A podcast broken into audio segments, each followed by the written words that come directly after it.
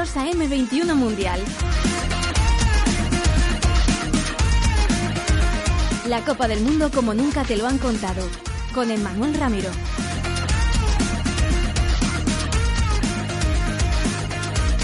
Hola, hola, muy buenas. Arrancó, arrancó ya el Mundial de la remontada a medias de España, del hat trick de Cristiano, el de los penaltis decididos por el VAR o el del doblete salvador de Harry Kane. Son los días de la machada de Osorio y sus muchachos. Cantan, cantan y mucho los mariachis en Rusia, mientras Bélgica se pregunta si su generación de oro acompañará de buen fútbol la facilidad demostrada para hacer goles.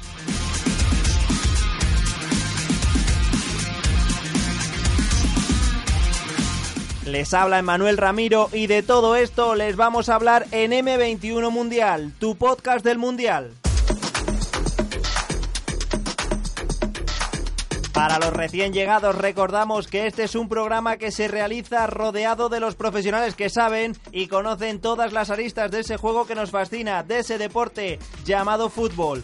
Durante una hora aquí escucharás análisis táctico, entrevistas que pondrán el foco más allá del balón y te contaremos historias, muchas historias curiosas y diferentes de esas que florecen en el extrarradio de una Copa del Mundo.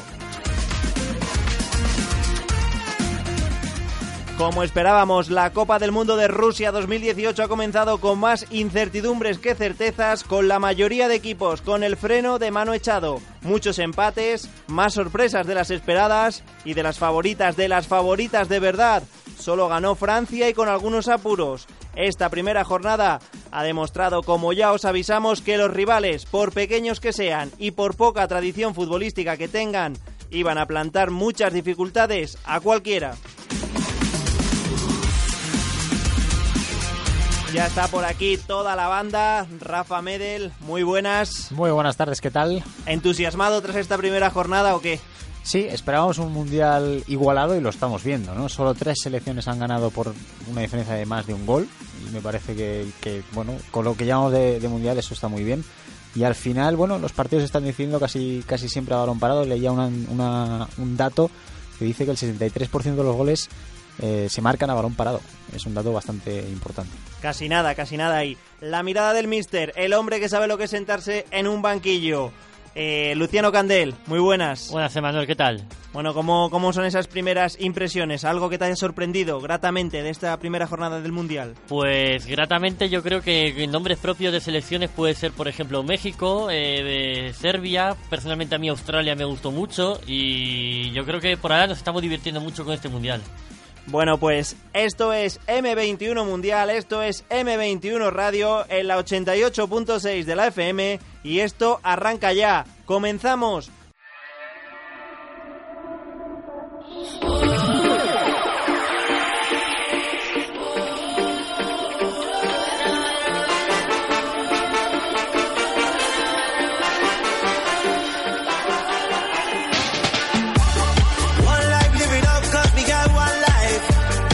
Son muchas, son muchas las imágenes, los detallitos que nos están dejando ya los partidos del Mundial. Y hoy el análisis comienza o ha comenzado ya eh, con esas palabras que nos que nos decía Vero Boquete. Y también vamos a tener con como no puede ser de otra manera con Rafa Medel y también con Luciano Candel un análisis ¿no? de, ese, de ese partido, cositas, detalles que no, que no se hayan profundizado quizás todavía mucho. es uno de los mejores partidos de los que llevamos hasta ahora en el Mundial, creo que en eso estamos todos de acuerdo, no solo por los goles, sino también por esos recursos, ¿no? esas variantes en el marcador también que, vimos. Los primeros ases que os lanzo de, esa, de esa baraja de, jugadores eh, que participaron en el encuentro, esas dobles parejas que formaron Guedes, Cristiano frente a, a Piqué Ramos, eh, por ahí se explica mucho de lo que intentó hacer Fernando Santos para derrotar a España. A mí personalmente creo que se esperaba un poco más de Guedes porque vino muy bien en la preparación de, para el Mundial por parte de Portugal. Y sí es verdad que, tuvo buenas actuaciones individuales en ciertos momentos, pero yo creo que, no estuvo tan acertado como a lo mejor como Ronaldo. Ronaldo, además de los tres goles, que es lo que todos vieron, yo creo que activó mucho a los compañeros. Cada pase que daba, cada eh, recepción que tenía era con un sentido es decir, siempre activaba a los compañeros que estaban junto a él. Y yo creo que en ese sentido fue, fue, fue clave y, y, por supuesto sea titular el próximo partido y el que sí parece que es que sea suplente por, por Adrián Silva. Sí, el André. André André Silva, sí, el delantero. Hay, hay tantos Silvas en, en Portugal. Luego- ¿Verdad? Bueno, sí, Cristiano obviamente fue la estrella. A Guedes de delantero a lo mejor yo no lo veo tanto, aunque es verdad que te puede atacar al espacio y puede hacer daño a cualquier defensa y sobre todo una defensa adelantada como, como es la de España, obviamente. Pero no le veo tan cómodo, ¿no? No, no creo que sea su mejor posición. Eh, Bernardo Silva quizás tuvo una participación más escasa de lo que debería, porque es un jugador bastante importante para, para Santos y, y sin duda, bueno, Cristiano obviamente sí que fue el, yo creo que fue el, el hombre del partido por los dos equipos. Al final él, decide que acabe en 3-3 ese partido.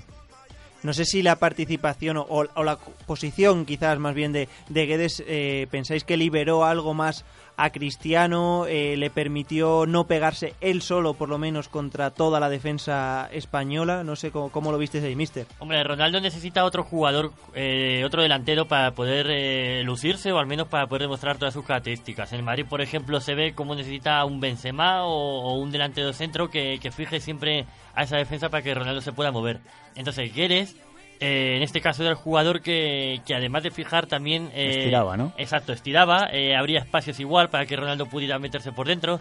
Y, y en ese caso yo creo que, que sí que Ronaldo hizo, hizo un buen partido porque además Piqué y Ramos se le, se le, se le minimizó para ser los, de los mejores centrales que hay en el mundo. Eh, ¿De acuerdo, Rafa? Sí, sí, Sí. eh, es eso, ¿no? El, el delantero que acompaña a Cristiano en la selección, eh, al contrario que Benzema, a lo mejor en el Madrid, que viene más a recibir, que viene más a jugar entre líneas, esa función recae entre Bernardo Silva y Cristiano, y el otro delantero es el que, bueno, el que profundiza, sobre todo Guedes.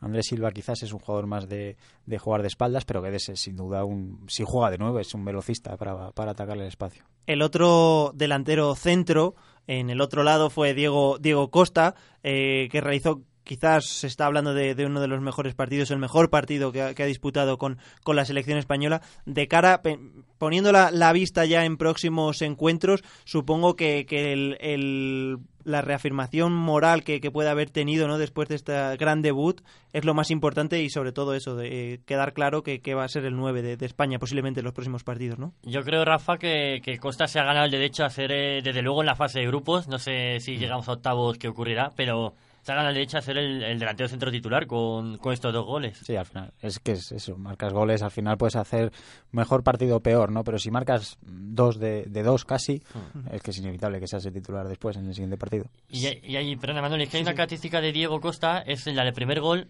que ese gol no te lo marca Aspas o no te lo puede marcar Rodrigo, es decir, es un gol de la nada, de un centro, de un balón largo de coque, y él solo se, se crea la jugada, se crea la opción de poder tirar. Puede ser falta Eh, también a, a Pepe.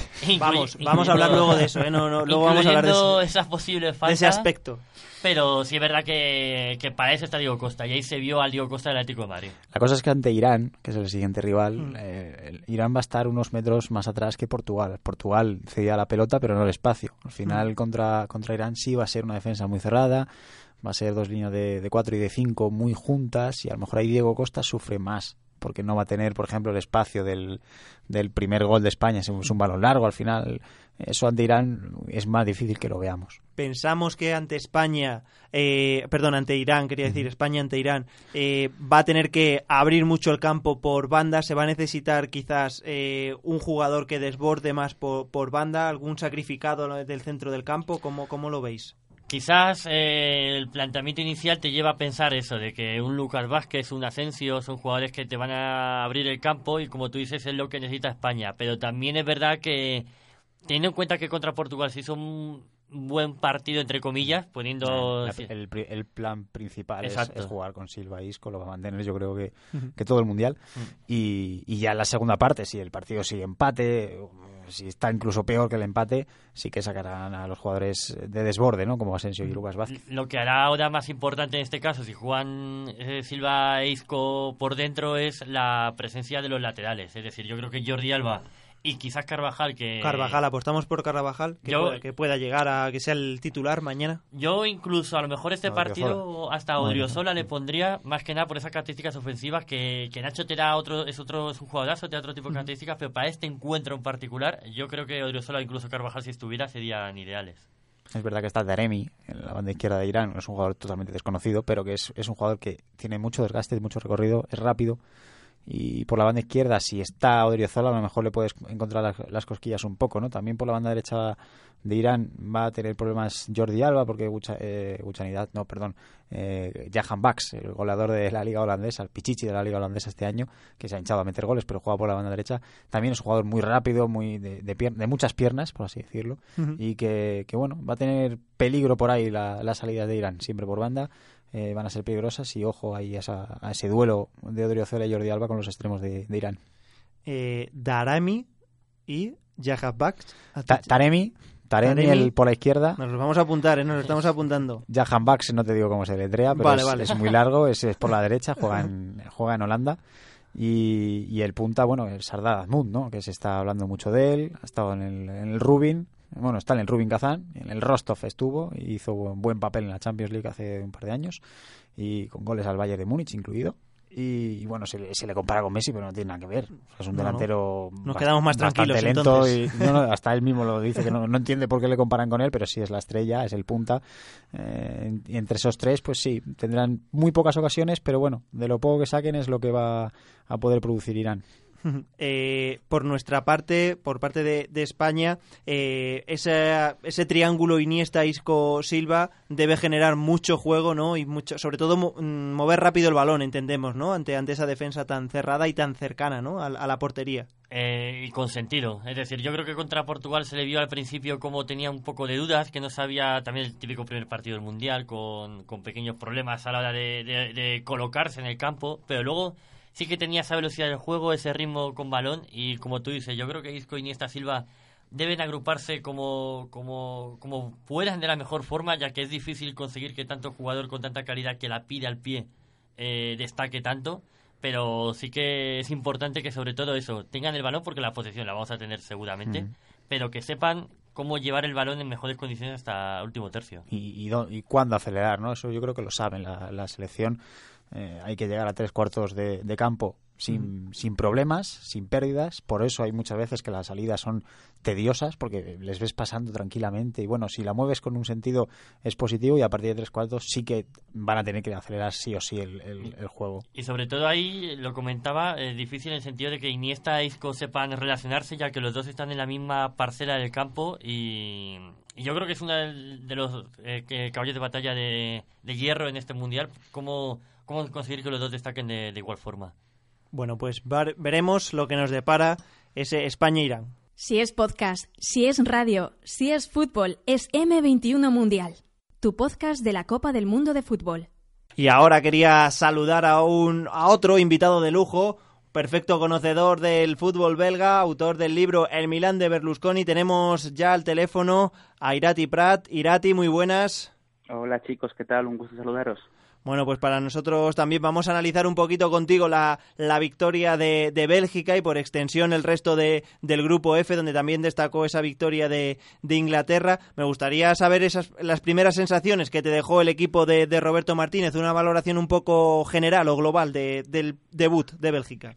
Bueno, yo creo que las sensaciones esperadas, al fin y al cabo, no fue una sorpresa a Bélgica porque durante todo el periodo de Roberto Martínez y bueno, también el anterior se había visto que era un equipo que tenía muchos problemas para hacer daño a equipos que se defendían bien atrás y entregaban la pelota a Bélgica y bueno, Panamá no fue una excepción y le costó mucho abrir la lata, ¿no? Si no fue, si no hubiera sido por ese magnífico gol de Mertens, que al fin y al cabo es un poco fruto de, de, la, de la suerte, ¿no? Y de la calidad del jugador, más que de un funcionamiento colectivo del equipo, pues yo creo que le hubiera costado mucho a Bélgica marcarle un gol a, a Penedo, ¿no? Es decir, sufre mucho Bélgica contra, contra este tipo de equipos, siempre lo ha demostrado, se volvió a demostrar, no ha encontrado todavía una solución a este problema Roberto Martínez y yo tengo muchas dudas de qué ocurrirá contra Túnez porque bueno, lo vimos en el amistoso contra España, lo vimos en el partido contra Inglaterra y es un equipo muy sólido atrás y que yo creo que le va a crear muchos problemas a, esta Bélgica. pero bueno, es cierto que, Panamá era un rival muy débil, era de hecho su estreno mundialista, ¿no? Eh, pero no sé si eh, el hecho de, bueno, ese primer partido, ese, ese debut, ese empezar en una gran competición, si a partir de ahora eso puede dar confianza a, los jugadores y, bueno, salir más, más confiados al campo. No sé si, si crees que, eso puede ocurrir o, no te, o no lo ves así. Sí, la verdad es que suena tópico, ¿no? Que siempre hay que el primer partido es complicado, pero es cierto que el primer partido al fin y al cabo hay que ganarlo sí o sí, ¿no? Para, para empezar bien. Eh, yo creo que Bélgica ese reto lo, ha conseguido. También es cierto que lo tenía más fácil que, que, los demás equipos del grupo, pues tenía la cenicienta, por así decirlo, de su grupo y bueno, ha conseguido empezar con los tres puntos y a partir de ahora eh, consumar otra victoria prácticamente lo tendrá hecho el pase, ¿no? que al fin y al cabo es el objetivo. Entonces sí, yo es cierto que estoy de acuerdo con lo que comentas, de que a partir de ahora Bélgica debería soltarse, de que yo creo que no vamos a ver un once muy diferente en el próximo partido y al fin y al cabo es que bueno, también es cierto que ayer, por ejemplo, tuvo varias ocasiones de Nazar, Chris Mertens en la primera parte y la buena actuación del portero rival impidió el gol, pero sí, deberían soltarse un poco más, aunque es cierto que yo creo que si no aparece De Bruyne y no aparece Hazard, como demostraron en el partido de ayer, pues Bélgica lo tiene muy complicado. Al final depende de sus dos máximas estrellas y si ellos no están finos, que parece de momento que sí lo están, pues va a sufrir. Muy buenas, Irati. Eh, soy Rafael Medel, pues te pregunto, te... bueno, es verdad, tienes razón lo que has contado. Al final Bélgica va más por jugadas que por juego, que es algo muy normal también en selecciones, pero parece que Roberto Martínez bueno, ha resuelto la incógnita de cómo juntar a De Bruyne, a Mertens y a Hazard en un mismo once, pero te quería preguntar si, si, sería tu primera opción este 3-4-3 que, que, forma con, con, De Bruyne en el doble pivote junto a un, medio centro más de contención como es Bitzel o puede ser Fellaini. Eh, y bueno, Mertens y, y, Hazard por, por detrás de un delantero referencia como es Lukaku, que ayer marcó dos goles, no se le puede pedir más, pero que quizás, eh, bueno, no, no facilita un poco ese juego de, de fase ofensiva contra un, un, equipo replegado, ¿no? Al final yo creo que el que más sale perdiendo de, de juntar a estos tres jugadores que mencionabas, a Mertens, a Hazard y a De Bruyne es el propio De Bruyne, ¿no? Porque tiene que jugar muy lejos de, del área. Es cierto que ayer fue uno de los mejores, ¿no? Pero porque él es muy bueno y, y aunque le pongas trabas, por así decirlo, en que alcance su rendimiento más óptimo, pues al final acaba sobresaliendo, ¿no? Pero yo creo que al que se lo pone más difícil el esquema es sin duda el jugador del Manchester City, ¿no? Vale, ha jugado con eh, Pep Guardiola lejos del área, también en la zona de interiores, pero es que ahora está jugando prácticamente en la base de la creación, porque Bitzel es un jugador es más un box to box que un jugador creativo, lo sabemos todos, y por eso es De Bruyne que tiene que iniciar prácticamente todas las jugadas, no debemos bajar mucho atrás, eh, iniciar una, una larga conducción, o incluso a veces ha tenido que bajar a la zona de centrales, entonces se aleja mucho del área que al final es donde, donde hace daño, y por ejemplo lo vimos en el gol, en el primer gol de Lukaku, ¿no? su buen movimiento que hace cerca del área, la buena asociación que hace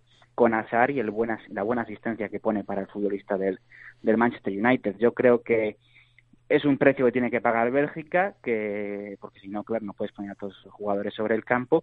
De momento le está saliendo bien a Roberto Martínez porque los resultados están ahí. No ha perdido ningún partido desde que es seleccionador, más allá de su debut contra la España de, de Julen Lopetegui, que casualmente era también el debut de, de Lopetegui al frente de España, pero es cierto que las sensaciones no invitan al máximo optimismo, por así decirlo.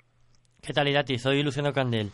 Yo quería eh, comentar contigo, eh, Rafa estaba hablando del centro del campo y del ataque, yo quería comentar justo la otra parte del campo, la defensa y los carrileros, porque mi sensación al menos ayer que tenía Roberto Martínez era la de tres centrales que sacaban el balón, pero mi sensación era que estaban muy cerrados entre ellos, que había poco espacio entre Alderweireld y Bertogen y, y, sobre todo que luego ni Carrasco como carrilero era tenía esa ayuda eh, podía ayudar en defensa lo suficientemente bien como para evitar ciertos repliegues o cierta presión tras pérdida a Panamá ni Meunier creo mm. que, que supo entender bien eh, cuándo salir o cuándo avanzar y cuándo pedirla en corto me parece que eh, en esa defensa de tres creo que no hubo una buena relación como para poder sacar el balón jugado desde el inicio no, estoy de acuerdo contigo. Yo creo que Bélgica defensivamente no es un equipo sólido, un equipo excesivamente fiable y sobre todo los problemas vienen por, por los carriles, ¿no? También es cierto que no veo a Roberto Martínez por todo lo que ha declarado estos meses, con estos años, por todas las pruebas que ha hecho, aunque es cierto que en el partido contra Panamá acaba jugando con cuatro cuando mete a Dembélé por Carrasco, pero yo no creo que cambie ese esquema que vimos de inicio con tres centrales y sí es cierto que bueno, entrará en su día Company o cuando se recuperen por Boyata, que sin duda será un cambio bastante importante para lo que es eh, la, defensa de tres, mucho más sólida, seguro que con el futbolista del Celtic de Glasgow, pero es cierto que todos los problemas vienen por, por los carriles, ¿no? Porque Carrasco es obvio que defensivamente no es el mejor, ni mucho menos. Eh, ayer, por ejemplo, casi marcó un gol Panamá por su banda, que tuvo que salvar Thibaut Courtois, y Menier es cierto que es un poco más sólido atrás, pero también deja muchas lagunas. No hay que recordar que en sus inicios en el Brujas Menier era extremo y al fin y al cabo se ha reconvertido lateral, sí, tiene un gran físico, pero no es un jugador que defensivamente sea muy estable, ¿no? Entonces es cierto que por ahí vienen los grandes problemas de, de Bélgica que yo creo que se acentúan, sobre todo si vemos que en el doble pivote donde están Bitzer y De Bruyne, no hay un jugador que se pueda decir que es un pivote defensivo, porque Witzel, vale, defiende un poco más que De pero no es un pivote defensivo, ¿no? Entonces, hay muchos problemas a la hora de recular, a la hora de la transición defensiva, aunque me voy a quedar con lo que dijo Roberto Martínez después del partido en rueda de prensa, que le haya gustado mucho el esfuerzo defensivo, y es cierto que en muchos tramos del partido vimos a jugadores como Hazard o como Lukaku bajar hasta campo propio a intentar recuperar la pelota, ¿no? Al fin y al cabo eso lo tiene que hacer Bélgica, y de momento lo está haciendo. Yo tampoco creo que vaya a cambiar la defensa de tres, porque sin, sin Vermaelen Claro, claro. Si no tiene a Vermaelen para este partido, ni a Company, y, es ante Panamá, y aún así juega con la defensa de tres, es que no lo va a cambiar en todo el mm. torneo para como primer plan. Y lo, lo que sí a lo mejor puede cambiar, eh, no de inicio, pero sí ante partidos más difíciles que va a tener seguro Bélgica, eh, se lo quiero preguntar a, Irati también, eh, es la posibilidad de, que juegue con Dembele, Musa Dembele, al lado de De Bruyne, que ahí quitas totalmente la referencia defensiva del centro del campo, pero tienes mucha más facilidad en, fase la ofensiva. Creación, ¿no? Claro. Yo creo que es un sueño que tenemos todos más que algo que de verdad se pueda cumplir, ¿no? Porque es que Witzel es un jugador que ni aun yéndose a la Liga China ha desaparecido del pensamiento de primero de Wilmot y luego de Roberto Martínez, porque es que ha jugado absolutamente todo, siempre que ha estado sano ha jugado Bitzel, es un jugador que yo personalmente no entiendo por qué, porque no es santo de devoción y bueno, tampoco lo demuestra él sobre el campo, pero no es un jugador que sea indiscutible en ningún equipo, ¿no? Eh, yo creo que no, por lo menos, no, no, no, da esas razones futbolísticas. Es como el Paulinho de Tite, ¿no? Que se lo llevaba a Brasil incluso cuando estaba en China y, pues algo tendrá, incluso, Incluso más limitado físicamente, ¿no? Que Paulinho. Entonces, eh, yo creo que, bueno, es un jugador que así algo tendrá, algo le verán los seleccionadores, pero eso que comentamos, defensivamente no es su fuerte. Al fin y al cabo, sí, tiene llegada al área rival, tiene recorrido, pero tampoco es un jugador que destaque porque marca muchos goles, tampoco es un futbolista creativo, pero bueno, ahí está. Y yo creo que Dembélé sí es una opción mucho más valiente en lo de la apuesta por asociar, porque era un juego más asociativo, pero que es cierto que cuando juega Dembélé pues el equipo se, se, desequilibra mucho, ¿no? Porque un doble pivote jugando con De Bruyne y con Dembélé te lo puedo comprar contra una selección como Panamá, pero yo creo que contra otro equipo es, es prácticamente inviable. Contra Inglaterra entonces podemos decir que Bitzel y 10 más, ¿no? Para jugarse posiblemente el liderato del grupo después del buen inicio también de Inglaterra ayer. No, contra Inglaterra los mismos. O sea, los, quitando que Boyata seguramente se caiga, porque teóricamente Vincent Company llegaría para el último partido, o eso es lo que se ha dicho, no jugará contra Túnez pensando en que llegue para el partido contra Inglaterra, pero los mismos segurísimos, porque han sido los que han jugado prácticamente toda la fase de clasificación, apenas rota Roberto Martínez, y yo creo que van a ser los 11 futbolistas, lo repito, entrando Company por Boyata, los que van a jugar todos los partidos de esta Copa del Mundo. Eh, Rafa, muy buena impresión de Inglaterra, a mí me gustó bastante, lo facilita todo tener un 9 como Harry Kane también, supongo, ¿no? Yo creo que la primera parte fue, fue de las mejores que hemos visto, ¿no? Está México ante Alemania la primera parte, la primera hora y poquito más, a ese nivel digo, poquito más, ¿no? Inglaterra de la primera parte es un vendaval, eh, Túnez también pone facilidades. Sobre, sobre todo también por la movilidad, porque jugaba solo Henderson como centrocampista y luego estaban los cuatro restantes por delante de él y me parece que tuvieron mucha movilidad junto a los tres, los tres centrales para sacarle el balón. Luego Túnez cambia de sistema. Exacto, la segunda parte. Eso quizá no lo supo leer bien, ¿no? No supo leer muy bien. No supo, que, no supo qué hacer Inglaterra. Le, tenía facilidades en la primera parte que ya en la segunda desaparecieron y dijeron, ya, ¿qué hacemos? Vamos a intentar cambiar un poco los interiores, pero tampoco hubo mucho, mucho cambio. Claro, Túnez lo que hizo fue poner eh, su defensa de, de, tres o de cinco con los dos carleros, con lo mm. cual están emparejados carleros con carleros es decir, Inglaterra no tenía superioridad en banda como si tenía antes. Mm.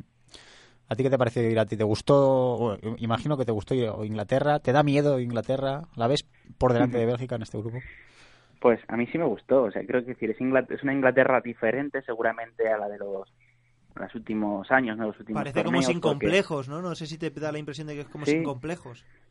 Sí, sobre todo que dentro de que no tiene tanta estrella consagrada, por así mm. decirlo, ¿no? Ahí vemos a jugadores como Trippier, como Mackay, como, como Pickford, que al fin y al cabo no son jugadores mundialmente conocidos, pues yo creo que, bueno, incluso Southgate, ¿no? En el banquillo, ¿no? Que no es un entrenador de, de primer nivel mundial o de primer nivel mediático, ¿no? Pues yo creo que están haciendo las cosas muy bien.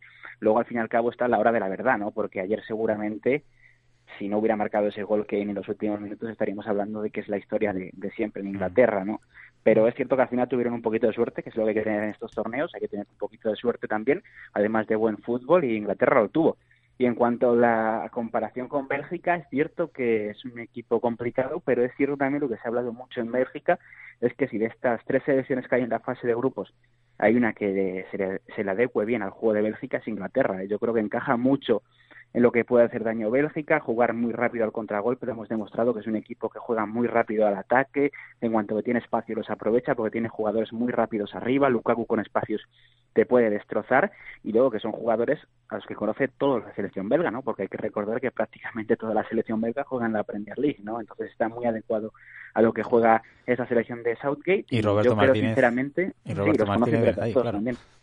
Claro, entonces yo creo sinceramente que vamos a ver una, mucha mejor Bélgica contra Inglaterra de la que veamos contra Panamá y contra Túnez. Pinta, pinta a partidazo ese Inglaterra-Bélgica, que además es un cruce de caminos para la mayoría de sus jugadores. Muchas cuentas pendientes y muchas vidas que se cruzan ahí. Así que nada, estaremos muy atentos. Muchas gracias, Irati. Nos leemos y nos escuchamos, como siempre. Muchas gracias a vosotros. Un abrazo grande. Hasta luego. Vamos a seguir, seguimos analizando partidos, nos queda mucha Copa del Mundo por ver y contar.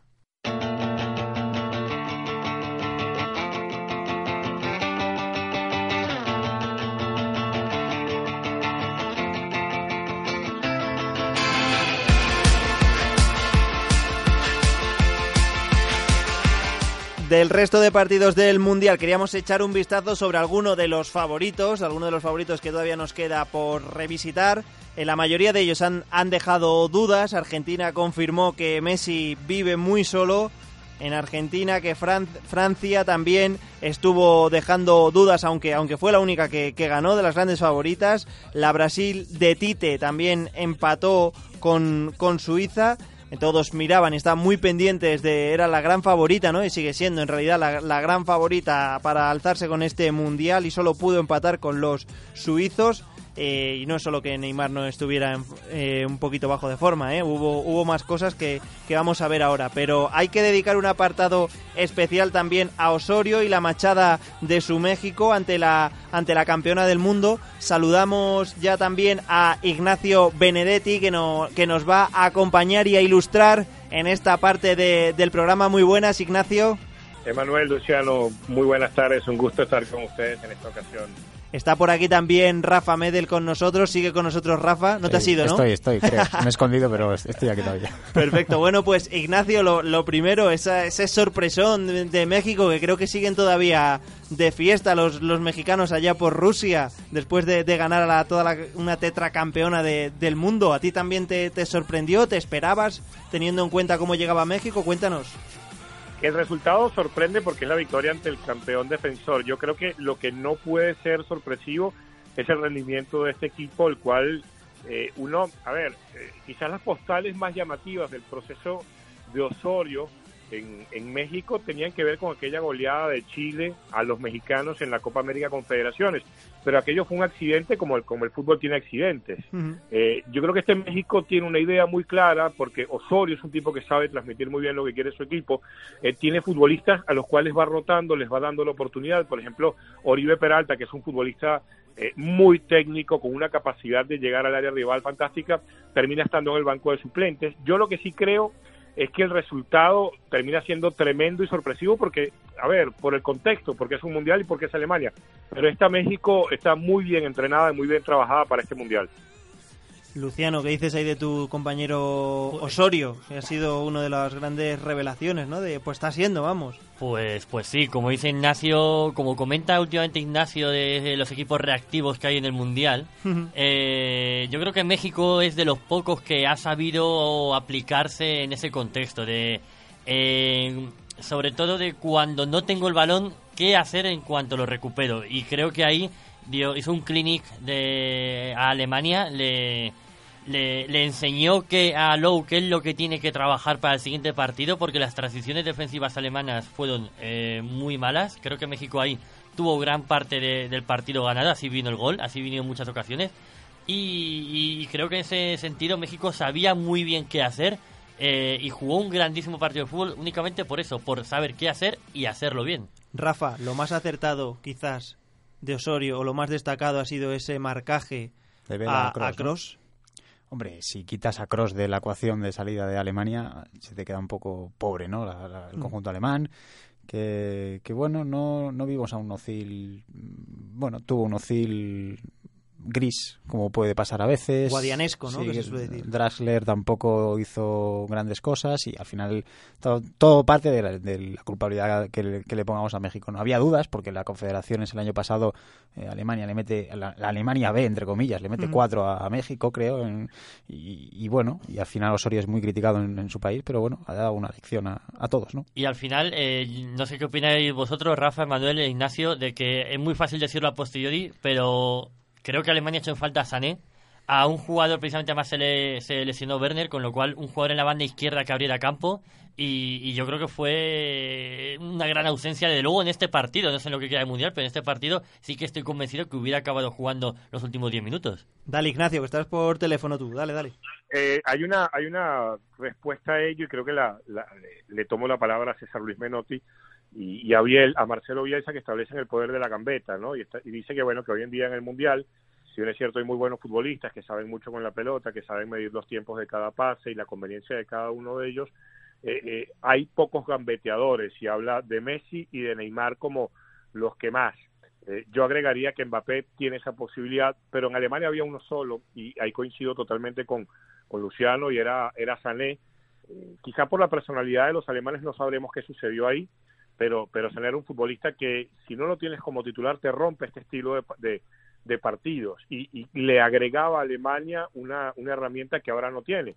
Y, y si, si, nos damos cuenta, yo creo que la mayoría de los encuentros, salvo que se enfrente a Brasil o que salvo que se enfrente a Argentina, eh, Alemania va a tener eh, frente a sí, perdón la redunda, por la redundancia, eh, rivales que se encierran mucho atrás. Sí, además Alemania lo que yo me fijé bastante en, la forma de atacar alemana, la banda izquierda no existió en ningún momento, ni Plattenhardt subió, es el lateral, ni Draxler apareció, ni, ni estiraba por ese costado. Al final era todo siempre, siempre empezar por la derecha y acabar por la derecha. Y al final eso es un error bastante grave. A mí me cuesta mucho ver en Draxler un jugador eh, diferencial teniendo en cuenta también la temporada ¿no? que, que, ha hecho. Ha sido un actor muy, muy secundario en el PSG y ahora intentar dar ese salto, ¿no? De, de ser un jugador diferencial, además de, pues eso de lo que hablábamos, ¿no? De gambetear. Pero es que aunque, o sea, por cómo jugó Alemania, aunque hubiera estado Sané, aunque hubiera estado Messi, quizás el mando izquierda de Alemania, es que no lo hubieran mirado, es que no, no giraban. giraba el equipo. Llegaban al medio, volvían a la derecha y intentaban, bueno, pues ante todos los mexicanos que estaban obviamente basculados en ese costado,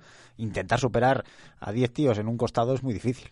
Tiene, tiene trabajo por delante entonces, parece Low, como lo tiene también Tite, porque todos miraban a Brasil como ese gran equipo, esa gran selección, que parecía que no tenía fisuras, pero llegaron los suizos y sembraron dudas con un empate, o al menos eso se desprende de todo lo que se está hablando estos días, ¿no, Luciano? ¿Cómo, cómo qué sacas tú de, ese partido? Yo lo que saco de ese partido como una de las conclusiones que hay es que, primero, eh, Tite me parece que, o personalmente como entrenador, si tú tienes un doble pivote o dos centrocampistas, llámalo así, Paulinho y, y Casemiro, y los cambias en el momento te falla, creo que tienes no un problema como entrenador, pero creo que debes tener las cosas más claras en ese sentido, porque no puedes cambiar el centro del campo directamente a la primera de cambio que te viene mal. Eh, si apuestas por una forma de jugar que puede ser Paulinho Casemiro perfectamente entendible por cómo se lo juega y por lo que le pide Brasil, lo que Tite a Brasil, creo que no puede ser que lo primero que hagas sean, sean esos cambios y debes de intentar aportar más a esos jugadores, a lo mejor en el caso de Paulinho dejarles correr, dejarles correr más. Bueno, pues lo que, lo que no sé es cómo lo vio Ignacio, si, si cree que, que, Brasil al final le faltaron un poco de, recursos cuando el partido se torció o cuando no le fue todo, todo de cara, más allá de dejarlo todo a la inspiración de Neymar. A mí me da la sensación de que este es el Brasil que jugó las eliminatorias y el mismo que va a jugar el Mundial, independientemente del resultado, porque puede ser campeón o puede no serlo. Se me, se, me parece mucho al Brasil de, del 94 con volantes muy luchadores, muy de corte eh, y con, con atacantes muy muy talentosos. Sí cambió Tite para este para este partido sacando a Renato Augusto y dándole entrada a William, es decir, agregándole aún más vértigo, pero porque Brasil no tiene, eh, por lo menos en esta convocatoria, eh, no tiene volantes generadores de juego y entendedores o conocedores de la dinámica del juego. Por eso Brasil hace todo a la misma velocidad y va a depender muchísimo de las individualidades, individualidades como la de Coutinho para hacer el maravilloso gol que hizo tras el rechace de la defensa suiza o la de Neymar que seguramente irá creciendo con el paso de los partidos. Pero, pero Brasil es esto. Eh, Brasil no es un equipo como el que nos hicieron desde la prensa brasileña creer que tenía que ver con con la vieja escuela del juego bonito. Yo creo que es más un equipo de Carlos Alberto Parreira que otra cosa. Desterremos la fantasía de Brasil entonces, ¿no? Ya de, una santa vez. Dejémoslo en los cuentos o en las leyendas del pasado, ¿no? Rafa, ¿cómo, ¿cómo, lo ves? Sí, al final Brasil es una selección que, que, sale por fuera, que intenta jugar, poner de cara a los Neymar, Coutinho y demás. Es verdad que a Coutinho lo ha metido ahora en el centro del campo y eso le va a ayudar no a, no a controlar más el juego, pero sí a tener más posibilidades en esa zona de tres de cuartos. asociación quizás, ¿no? Claro, eh, al final juega con Renato Augusto, o Casemiro y Paulinho todas las eliminatorias, o prácticamente desde que, bueno, desde que viene Tite, ¿no? Que mm. no empieza, las, empieza Dunga y empieza muy mal y, llega Tite. Y, bueno, el juego de Brasil es ese. Es verdad que con, sin Dani Alves ha perdido una forma de salir bastante clara. Pues si Marcelo es por la banda izquierda, una forma clara, eh, por la derecha Danilo ahí me cogía un poco más. Pero el, el juego de Brasil es ese, llegar a no pasar por el centro, llegar por banda y poner de cara a los Neymar, a los William, que en cualquier momento, Coutinho, en cualquier momento, los que están en el banquillo también, te pueden hacer con un destrozo. Marcelo es una forma clara de, sacar el balón, pero el problema es que su lugar, además Marcelo todos lo conocemos, no es un lateral izquierdo profundo, sino que profundo me refiero a vertical que pisa línea de fondo, sino que suele jugar hacia adentro, suele incluso jugar con la pierna derecha haciendo algún centro que otro. Y, eso puede provocar algún embudo, ¿no? exacto, a eso voy, que esa zona es justo la de Coutinho. Ya no hablo de Neymar. Ya, ya, no, ya no hablo de Neymar porque Neymar puede entender que esté un poco más abierto, liberado, más, exacto, más liberado, más arriba en otro sitio, pero van a pisarse los tres mejores generales de juego de Brasil, pisan eh, la misma zona del campo y yo y yo creo que es un problema que va a tener Tite, cómo conseguir que los, entre comillas, únicos tres jugadores que te pueden generar tanto juego y tan buen juego como es el de Brasil, consigan eh, em, eh, tener las sinergias adecuadas como para que los tres lo hagan de la, de la, de la forma adecuada. Bueno, pues tendrá, ya decíamos, mucho trabajo por delante de Tite con, con Brasil. Se tienen que organizar alrededor de la pelota, pero parece que, que, lo que hemos visto es mucho, mucho de lo que va a ocurrir en, las, en los próximos partidos. Uno de ellos, el, quizás el partidazo de la, de la siguiente jornada, es esa Argentina-Croacia, en el que parece que Argentina va a revolucionar el, el equipo. Bueno, en este caso, San Paoli, Ignacio, va, va, va a revolucionar el, el equipo después de, de la decepción del primer día. Sí, y yo creo que, que, Argentina, en, este episodio de tanta confusión que vive, que viene viviendo desde antes del, desde antes del, del campeonato en Rusia, eh, creo que es el episodio mucho más rico para observar porque a ver, se presta para muchas versiones, se presta para, para muchas sospechas, y, ya se habla de que San Paoli ahora, después de la, de la eh, digamos, del golpe que, que recibió ante Islandia, que ahora sí va a ser él, y que va a plantear un equipo incluso hasta con una línea de tres defensores, va a salir Biglia y va, eh, va a salir Di María. Eh, a mí lo que, lo que sí me va dando la impresión es que este puede ser el partido eh, que se le acomode mejor a Argentina para una reacción, porque Croacia no es un equipo que se sepa encerrar atrás, sino Croacia por su naturaleza o por la naturaleza de, de los futbolistas que, que, componen la selección, es un equipo que, que juega más a la pelota, que, que, apuesta mucho más por la distribución de la pelota, del balón en el centro del campo. Y ahí Argentina, eh, quizá con espacios, puede aparecer Pavón, puede, hacer el, puede aparecer el mismo Messi, el mismo Kun Agüero, entonces encontrar una, una actuación un poco más acorde a lo que se espera de Argentina, sin que esto suponga la consolidación de una idea, porque a mí me da la sensación de que todavía en este momento Argentina o la Argentina de San Paolo no tiene una identidad clara. Luciano, ¿tiene identidad o no tiene identidad la mm. Argentina de San Paolo? Yo creo que la está buscando. Y entre esa búsqueda, yo creo que va a estar el, éxito que tenga Argentina. Eh, personalmente creo que es un poco tarde, aunque le, a lo mejor le pueda salir bien a San Paoli me parece que cambiar de forma tan drástica el sistema en medio del mundial, ya no antes, sino en medio, me parece que no, o es difícil que sea tan positivo como se pretende. Cuando para mí el la primera parte contra Islandia no me gustó personalmente, pero la segunda, solo con introducir a Vanega, a un elemento distinto al que ya existía en el campo, solo con eso, eh, creo que consiguió ya mucho. Me parecía una buena piedra sobre la que basarse eh, la Argentina San Paoli. Y ahora, con este cambio, ojalá, mm, porque creo que por, bueno, al menos personalmente me gustaría que le saliera bien al, técnico argentino, pero creo que, le va a costar hasta que se aclimate, hasta que se distingan las posiciones de los jugadores, el, el, conseguir vencer a Croacia. Eh, al final los mundiales son curiosos, ¿no? Porque eh, es un torneo muy corto, un mes, como el, que gana es un mes y el que pierde también la final es un mes. Y, en cualquier momento, un equipo que no está configurado, de repente salta la chispa, se colocan eh, en una determinada manera y empieza a funcionar todo y todo es coral. Esta Argentina viene, ya lo hemos hablado muchas veces y, no, no, soy el primero en decirlo, que viene de un, bueno, de un fracaso psicológico o de un componente psicológico muy fuerte, negativo para ellos. Pero yo creo que están, como estas y, otras elecciones, a un clic de que todo funcione. Eso sí, el, como, como ha dicho eh, nuestro compañero Ignacio, eh, quizás esta Argentina que propone, parece que va a ser un 3-4-3 con Maximiliano Meza y, y Macherano en el doble pivote, va a ser una Argentina más de contragolpe, ¿no? más, más física ante una Croacia que a priori tendría que tener la posesión. Puede salir bien. Pero eh, yo creo que, eso va a estar en, en, estos dos partidos que San Paoli encuentre la forma, encuentre la posición adecuada de algunos jugadores, que roden bien a Messi y a partir de ahí todo, todo puede salir como no nadie piensa aquí fuera de, de, lo que es eh, la selección argentina, eh, se, nos preguntamos muchos o la posibilidad de, de cómo no pueden encajar eh, Dybala y Messi, cómo, cómo no, no consigue eh, congeniar esos dos caracteres, esos dos futbolistas, eh, el bueno de, San Paoli.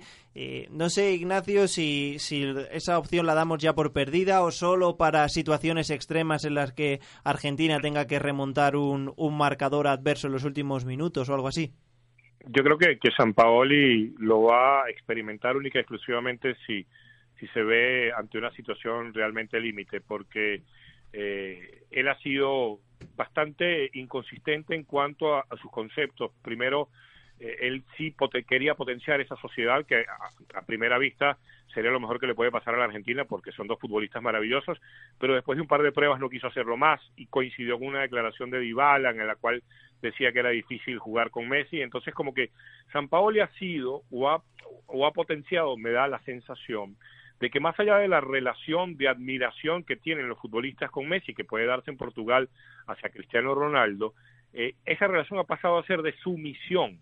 Y, y, no sé si es lo mismo que sucede en el Barcelona, porque estamos hablando de un futbolista que, que, no tiene ningún tipo de discusión, está entre los mejores de la historia, eh, en fin, pero que no sabemos si su interpretación, si su pensamiento sobre el fútbol es acorde a cómo él lo juega. Y esto es muy típico, porque Maradona no fue el director técnico que, que, fue como jugador eh, y muchos más.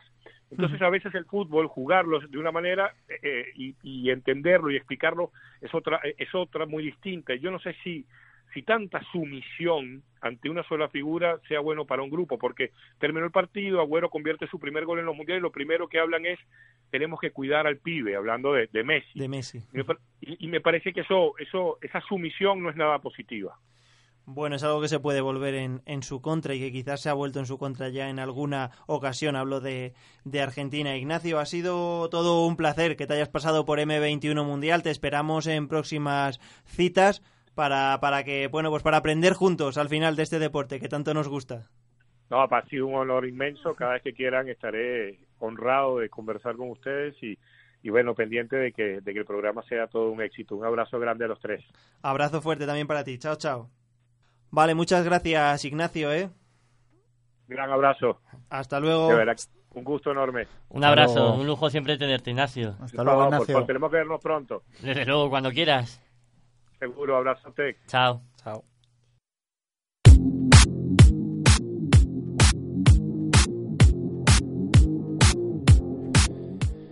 Lo que está funcionando ya a las mil maravillas es el bar. Rápido, ágil, directo, parecería el eslogan de cualquier anuncio, pero no, es la primera jornada del Mundial, completada ya todos los, grupos y una gran actuación del vídeo arbitraje, como, como decíamos. Como siempre, tenemos ya aquí a nuestro experto arbitral de cabecera, Jesús Almeida, que viene cargadito ya con ese segundo informe del bar. Jesús, muy buenas. Muy buenas tardes, ¿qué tal? Bueno, pues nada, lo, primero es eso, hablar de, de, la, de lo bien que está funcionando el bar, ¿no? Y de, del acierto, ¿no? Amplia, ampliamente que, ha cosechado. Efectivamente, el primer año, el primer mundial que se utiliza el bar y parece que todo está siendo positivo. Parecía, creaba muchas dudas antes de que se aplicara, pero bueno, con el paso del tiempo parece que al final lo que gana es la justicia en el fútbol y, bueno, parece, de momento, déjanos decirlo muy alto, pero de momento es bastante positivo el, bagaje del bar. Muy bien, vamos a esas tres jugadas que hemos marcado como las más significativas de esta primera jornada, eh, la que te has centrado específicamente. El penalti de Nacho a Cristiano, acierto, fallo del árbitro, eh, la opinión del juez, la tuya. Eh, jugada interpretativa, Manuel. Es decir, es, es, una jugada en la que el VAR no se puede meter porque es una jugada interpretativa. Eh, probablemente si te pregunto a ti, me dirás eh, una cosa, si le pregunto a Rafa, me dirá otra, y yo igual opino otra, porque es una jugada interpretativa. Para mí es penalti, para mí hay un contacto, no ha hecho poner la pierna, es verdad que Cristiano Ronaldo lo exagera, pero para mí es penalti. El árbitro interpretó lo mismo en directo, el árbitro pito penalti y el VAR no se metió en su trabajo porque es una jugada interpretativa. Muy bien, segunda jugada en el mismo partido, esa posible falta de Diego Costa a Pepe. Creo que también va a ser interpretativa, pero acláranos, acláranoslo tú. Efectivamente, es interpretativa, pero esta ya me parece un poquito menos interpretativa. ¿A dónde voy? Que al final el, problema, yo creo que el principal problema del VAR es saber dónde está el límite de la interpretación del árbitro. Porque a mí esta jugada, por ejemplo, sí me parece eh, falta clara de Diego Costa. Y yo creo que esta jugada se la pone a cualquier árbitro en un examen y considera que es falta clara de Diego Costa. Pero es interpretativa. ¿Por qué? Porque a lo mejor el, árbitro que está en el bar lo se lo comunicó a, a Rocky, le dijo, oye, que saca el codo, y Rocky le dijo, sí, lo vi, pero yo considero que no es suficiente. Y por tanto, pues prevalece la opinión del árbitro. Es el principal problema del bar. Yo, para mí, falta de Diego Costa clarísima, incluso lo reconoció Diego Costa uno o dos días después en, Deportes 4, así que, eh, pero bueno, es mi opinión y mi interpretación. En cualquier caso, lo que, lo que sí parece es que se lo comunicaron al árbitro y fue el propio árbitro, ¿no? El que, el que dijo, no, yo lo he visto y para mí no es suficiente ese contacto. Efectivamente, eh, eh, siempre que haya un gol, se revisa la jugada. analizar toda la jugada. Entonces se lo habrá comunicado, oye, hay un codazo y él habrá dicho, pues no lo vi, pero bueno, yo creo que no es suficiente. No sabemos la comunicación, ojalá y escucháramos lo que hablan entre, porque sería un lujo, pero no lo sabemos. También hubiera estado bien saber cómo, lo que se hablaba en esa posible falta que, hay, que puede que se pudo señalar en el empate entre Suiza y Brasil. En el gol de, Suiza se han quejado mucho los brasileños, incluso incluso creo que han puesto una queja arbitral a, la FIFA, vamos. Sí, es una, esa jugada yo creo que es la que más lata ha traído con el VAR en esta primera jornada del Mundial y esta mañana nos levantábamos con la noticia de que, de que la Confederación de Fútbol Brasileña había puesto una queja a la FIFA pidiendo incluso, lo que te estaba comentando yo ahora, pidiendo la copia de las comunicaciones entre los árbitros de campo y de vídeo, porque no entienden por qué el VAR no analizó esa jugada. Y no la analizó por lo mismo que, que te he comentado, porque es una jugada interpretativa. ¿Hasta qué punto es interpretativa esa jugada o no? Es verdad que hay un empujón, pero el empujón es suficiente porque empujones hay en todos los saques de esquina. ¿Falta, ¿Falta o no falta para ti? Efectivamente, para mí sí es. Para mí sí es falta. Coloca la mano, el brazo detrás, lo empuja. Si la intensidad es suficiente o no, eso nunca lo sabremos. Es verdad que Miranda no protesta, que es lo que hace crear dudas de igual la intensidad no fue la suficiente, pero es verdad que el brazo está ahí, corre el riesgo y para mí sí debió señalar falta.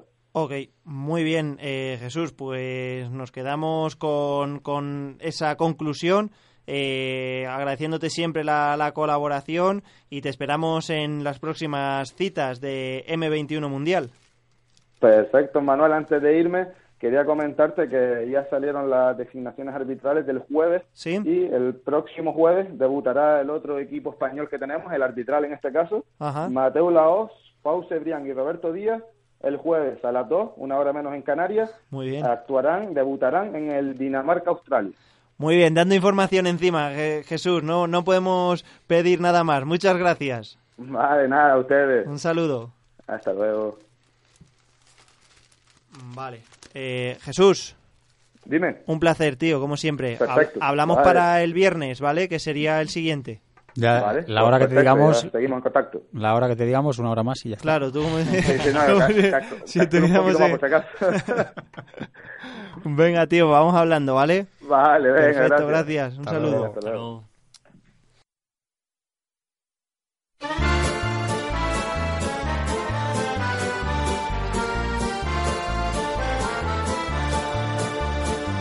Si nunca has pisado la Plaza Roja, si la perestroika te suena a viejuno y Tchaikovsky no tiene cabida en tu lista de Spotify, esto es lo más cerca que vas a estar del caviar.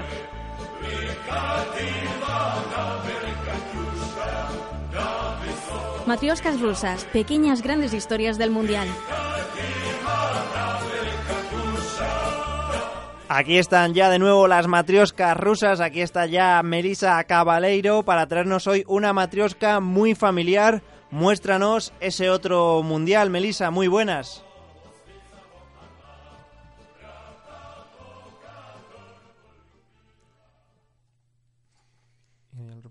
Muy buenas, Emmanuel. En el Matrioska Rusas de hoy os traigo unas historias muy especiales con diferentes protagonistas pero unidas bajo una misma idea.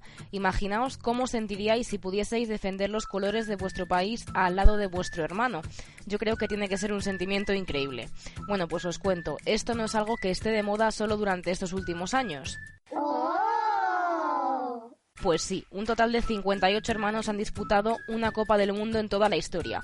Ya en 1954 los alemanes Ottman y Fritz Walter fueron campeones jugando juntos, al igual que los ingleses Bobby y Charlton, que fueron además partícipes en la primera estrella de su país.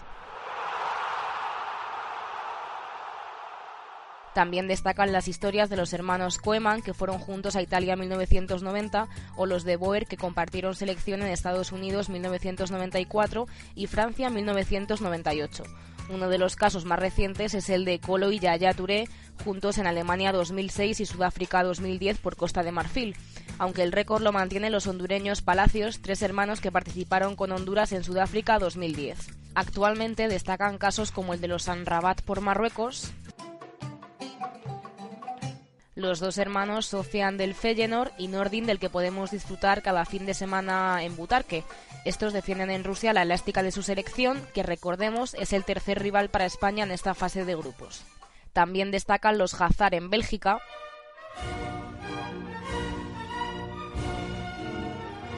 el jugador del Chelsea Eden y su hermano Torgan del Borussia Mönchengladbach, que fueron convocados por Roberto Martínez y forman parte de una selección a la que muchos seguiremos de cerca porque puede dar la sorpresa en este mundial. Mención especial a los anfitriones Alexei y Anton Miranchuk por Rusia. Además, este es un caso especial porque estos hermanos son hermanos gemelos. Ambos nacieron el mismo día, el 17 de octubre de 1995, y ambos son mediocentros ofensivos del Lokomotiv de Moscú e internacionales. Un ejemplo similar es el caso de los mexicanos dos Santos. Gio y Jonah, que son internacionales y además parece que son inseparables. Ya jugaron juntos en nuestra liga en equipos como el Villarreal o el Fútbol Club Barcelona y en la actualidad también juegan juntos, esta vez fuera de nuestro país, concretamente Los Ángeles Galaxy de Estados Unidos. Finalmente, pues estar juntos y cumplir un sueño que, que teníamos desde mucho tiempo pero también hay hermanos que no juegan en las mismas selecciones, como el caso de Jerome y Kevin Prince Boateng, que se enfrentaron en las fases de grupo de Sudáfrica 2010 y de Brasil 2014. Kevin Prince con Ghana y Jerome con Alemania. Este año no se enfrentarán porque Ghana no está entre las seleccionadas del campeonato. Además, como anécdota os cuento que en Arabia Saudí hay tres jugadores que se apellidan igual pero que no son hermanos. Es el caso de Osama Hausawi, Omar Hausawi y Motaz Hausawi. Mucha casualidad sí, pero las casualidades también existen. Y también os quiero contar otros casos porque hay jugadores que no juegan al lado de su hermano, pero también tienen como peculiaridad defender otros colores diferentes a los de su país de nacimiento. Además de los casos de Diego Costa y Rodrigo, hay más como por ejemplo Akraf Hakimi, el jugador del Real Madrid, que nació en España pero juega con Marruecos. Aún con muchas ganas y mucha ilusión. También destaca el caso de Samuel Umtiti, nacido en Camerún, pero que defiende la elástica francesa. Pero sí, es que me siento muy feliz aquí, muy contento. Y Portugal tiene los ejemplos de Cedric, de origen alemán, Pepe, que es brasileño,